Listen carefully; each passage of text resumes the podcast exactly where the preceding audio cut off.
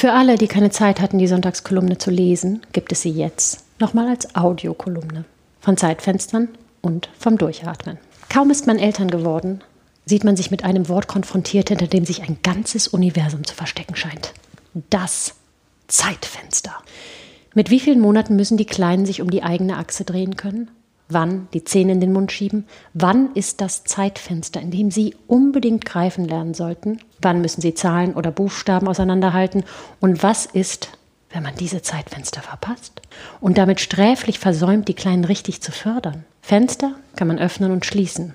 Aber was ist, wenn sie sich für immer geschlossen anfühlen? Die Optimierung beginnt früh. Man kann sich mit so etwas wahnsinnig stressen. Man kann sich die Haare raufen und sein Kind ständig unter die Lupe nehmen, jede Veränderung registrieren und notieren.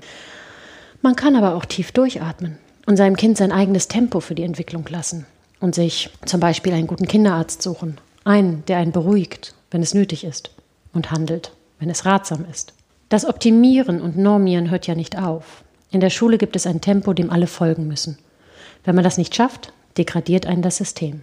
Talente, die nicht in das Schulraster passen, gelten meistens nicht. Das stresst alle Beteiligten und als Eltern steht man im Spagat zwischen Normerfüllung und dem Wunsch, sein Kind zu bestärken, sollte es nicht die Norm erfüllen, sondern Talente haben, die leider kein Schulfach abdeckt. Und wenn man dann einen Beruf gefunden hat, ist dann alles gut?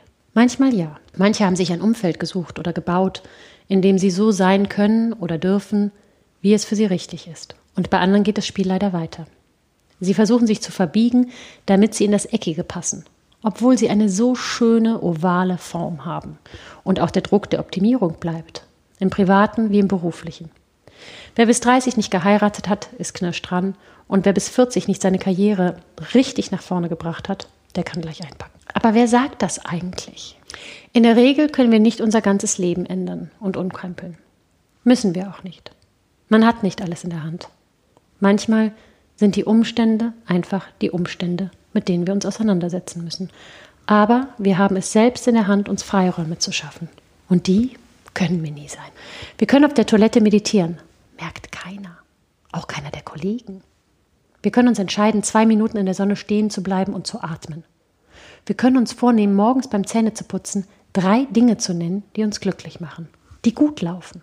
Wir können jemanden Fremden anlächeln, ganz ohne Grund. Wir können gnädig mit uns selbst sein und die Selbstoptimierung bewusst sein lassen. Wenigstens für zehn Minuten am Tag. Wir können unseren Kindern diese Lebenseinstellung vorleben und mit ihnen einfach mal fünf Minuten lang Pause machen. Albern sein, Gummibärchen essen, alle fünfe gerade sein lassen, alle Zeitfenster vergessen. Jeder auf seine Art. Camilla backt Cupcakes und testet die verrücktesten Icings mit oder ohne Kinder. Ich starre Löcher in die Luft und träume planlos vor mich hin.